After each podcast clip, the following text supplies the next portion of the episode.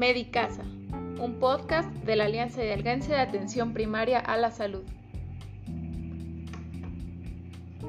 Hoy hablaremos del autocuidado. Este fue definido por primera vez por Dorotea Oren, una enfermera que lo describió como un fenómeno activo en el que la persona utiliza la razón para comprender su estado de salud, es decir, un gesto de conciencia hacia uno mismo, de analizarse, observarse, de cuidarse y por tanto quererse.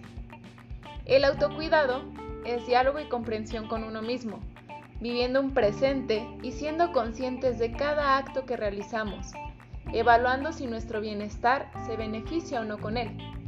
Es dedicarnos tiempo y saber reconocer nuestras necesidades físicas, mentales y emocionales. Y además, una vez identificadas, realizar las acciones necesarias para cubrirlas. Este concepto arranca muy vinculado a la salud, ya que por desgracia es principalmente cuando tenemos problemas de salud cuando nos damos cuenta de que no estamos cubriendo nuestras necesidades de forma correcta. Pero nuestro ser necesita nuestra atención en todos sus ámbitos, cuerpo, mente y espíritu. Y no duden en emitir alertas para que miremos hacia adentro y prioricemos en nuestro día a día el cuidarnos un poco más.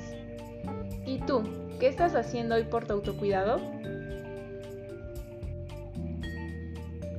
Somos Alianza Hidalguense de Atención Primaria a la Salud.